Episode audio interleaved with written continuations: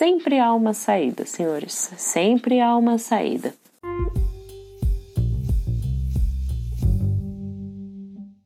Muito boa noite, senhoras senhores, ouvintes e ouvintas. Estou gravando aqui é, depois do movimento de quinta-noite, que foi mais elevado do que a média, eu diria.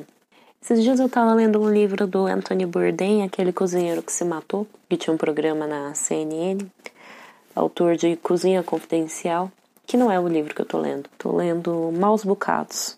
E aí ele fala que o melhor e o pior lado do trabalho é a correria. E de fato, eu acho que a correria é o pior, mas é também o melhor lado do trabalho, porque é o que faz tudo ser mais gratificante e valer a pena. Dá alguma adrenalina e uma emoção pro dia a dia, sabe? Durante o momento mais intenso do dia hoje, eu tive que subir na cozinha para pegar insumos. Foi muito engraçado ver aquele bando de homem grande, bruto, parrudo, trabalhando em silêncio. Tudo em silêncio. Correria um monte de comando, mas eles todos concentrados, parecia um balé, sabe? Aproveitando que eu tô falando de cozinha, eu vou falar da nossa maior parte da população. Esse, episódio de hoje vai ser pensando principalmente nessas pessoas. Hoje eu vou falar de estratégias para você gastar pouco. Não estratégias para gastar pouco, não, não é bem isso. Mas o que eu tô querendo dizer é: se você vai num boteco caído, fuleiro, um boteco que os seus amigos vão que só tem litrão, sabe? Para tomar aquele litrão na calçada, o que fazer nesses lugares se você não quer tomar cerveja? Porque essa é uma inquietação minha. Eu não gosto de cerveja. O que, que eu vou fazer nesse lugar? Por muito tempo eu me perguntei. Sempre há uma saída, senhores. Sempre há uma saída. Também um compromisso desse programa com todas as classes.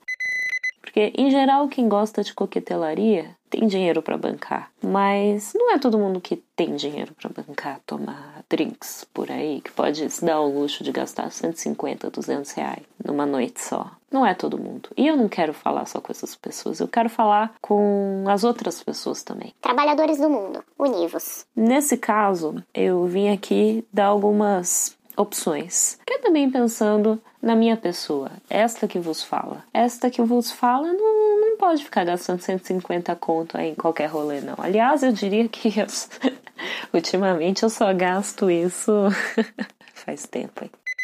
Boteco fuleiro barato. Não adianta criar ilusão na tua cabeça que eu vou dar aqui uma, uma lista de botecos onde a gin tônica é 10 reais. Não, não existe isso. Tá? Você não vai tomar uma boa gin tônica a 10 reais. Você não vai tomar um bom Negroni a 18. Não existe. É melhor não pedir, tá? É melhor não pedir, tá?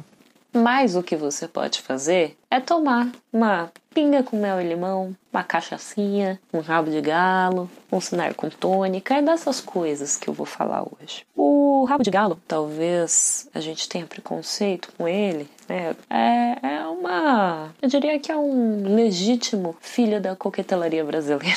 É verdade, é verdade. Ele foi criado nos botecos daqui quando a fábrica da Cinzana chegou no Brasil em meados do século XX, mais especificamente em 1954. Daí precisavam criar uma, uma forma de vender isso, porque a galera do Brasil não estava acostumada a tomar isso, não, sabe? Isso é coisa dos italianos, os italianos que costumam tomar um aperitivo antes das refeições. Daí fizeram o seguinte: misturaram isso com cachaça e começou a ser vendido. A proporção mais comum é duas partes de cachaça para uma parte de cinzano. Tem também uma variação de duas partes de cachaça para uma parte de sinar.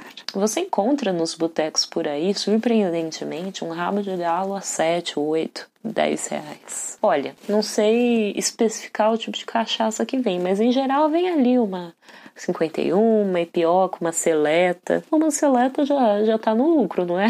Uma boazinha, boazinho com cinzano, olha só. Seria esse o, talvez o rabo de galo mais bonzinho de todos. Ora, e que gosto tem esse rabo de galo? Diria que ele tem um gosto forte de álcool, né? Você sente, porque é cachaça, cachaça barata, né? Não é uma cachaça envelhecida em barris de carvalho. Então, uma cachaça barata com o vermute que dá uma quebrada nisso, é, é levemente adocicado, mas amargo também, mas sei lá, é cachaça, né, gente? Se você quiser usar e tiver com medo, pede um copo com gelo à parte. Às vezes que eu pedi veio sem gelo, não sei como que é o certo, mas na minha cabeça seria mais agradável tomar isso com gelo. Então, pede um copo com gelo à parte e, e dependendo da vo boa vontade de quem estiver te servindo, quem sabe você consegue até uma rodelinha de limão Tahiti para pôr ali. Vai ficar chique. Vai ficar muito que chique. Pinga com mel e limão. Qualquer boteco que você chegar e pedir uma pinga com mel e limão, ele vai ter. Ele vai fazer. Isso deve custar ali uns 7, 10 reais. Você pode falar para mim, ah, mas não rende, é um shot só. Ah, tudo bem, pode ser um shot só, mas quem falou que você precisa tomar assim? Não é porque vem assim que você tem que tomar assim. Cadê a tua criatividade? Cadê a sua proatividade? Né? Cadê sua resiliência, para usar uma palavra da moda? Então você pede aí a sua pinga com mel e limão, pede uma água tônica e um copo com muito gelo. Aí você mistura os dois do jeito que você quiser. E seja feliz. Seja muito feliz, porque isso é o segredo do sucesso. A criatividade, resiliência, proatividade. Tá vendo? Podcast aqui, ó, é quase um coaching para você, o coaching da ressaca, coaching da manguaça. Coaching da manguaça. Como poderia muito bem dizer o Faustão no seu domingo à tarde. E eu acho que essa é uma opção um pouquinho mais doce, né? Um pouquinho mais aprazível a quase todos os paladares. A tônica, a tônica você tem que ver nela uma grande amiga que a tônica transforma qualquer coisa numa coisa leve, refrescante, fácil de tomar. E ela é muito versátil. Né? Não é à toa que tem o gin tônica. Tônica é a coisa mais versátil. Que... Daí, quando você tá no boteco, se você não quiser a pinga com mel e limão, você tem a opção de pedir um Campari tônica, né? Você não vai pedir pro garçom, ó, oh, um Campari tônica. Não, você vai pedir uma dose de Campari e uma tônica. E um copo alto com muito gelo. É sempre bom ser bem didático explicando o seu pedido pro garçom. Porque dependendo do lugar onde você tá, você precisa ser didático e explicar como você quer. Mas eu tenho certeza que vai valer a pena. Você vai gastar pouco, você não vai precisar tomar cerveja, sair empanturrado, cheio de vontade de mijar, vai ficar feliz e ainda por cima os seus amigos vão achar que você, nossa, como você é criativo, entendido, nossa, que sacada boa você teve. Daí a dois bares seguintes eles vão estar tá te copiando, especialmente se for um Campari, porque o Campari, ele caiu no gosto popular, ele é vermelho, vibrante, bonito. Todo mundo quer segurar um copo vermelho vibrante na mão. É quase um convite para o pecado.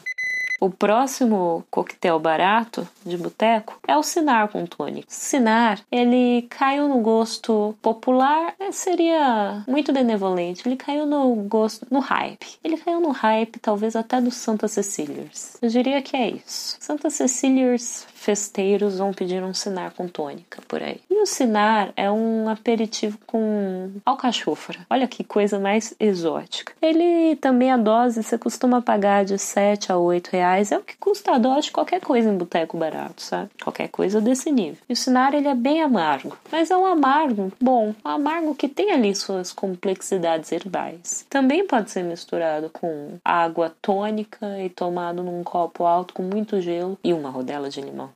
Geralmente eu bebo essas coisas quando eu tô em lugares muito simples, muito típicos da classe trabalhadora ou da classe estudantil sem muitos recursos. Sempre, sempre dá certo. E o bom também é que você não participa da, do racha da cerveja da galera. Você tá pedindo outra coisa e tal, você paga meio que a parte as suas coisas. Não paga pelo que o outro vai beber. É um jeito de você se controlar também financeiramente, sabe? É isso. Nem só de Negroni e Dry Martini a gente vive, não é mesmo, rapaziada?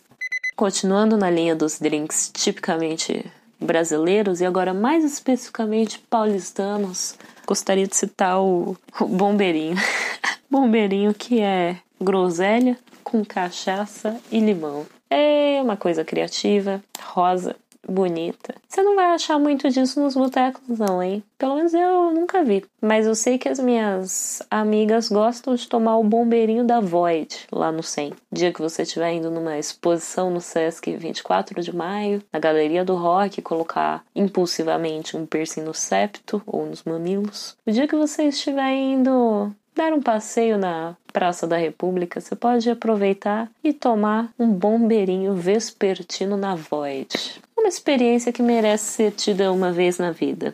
Acho que esse é um dos, dos drinks muito relacionados à história da cidade, né? Aí tem. Eu falei também, né, que o Moscow Mule a gente tem uma versão que nasceu em São Paulo, que é muito nossa própria. Tem o rabo de galo também é uma coisa nasceu em São Paulo. É isso, gente. Vocês querem, ó, ser nacionalistas, valorizar a cultura nacional? Tomem rabo de galo, bombeirinho e vamos ser felizes.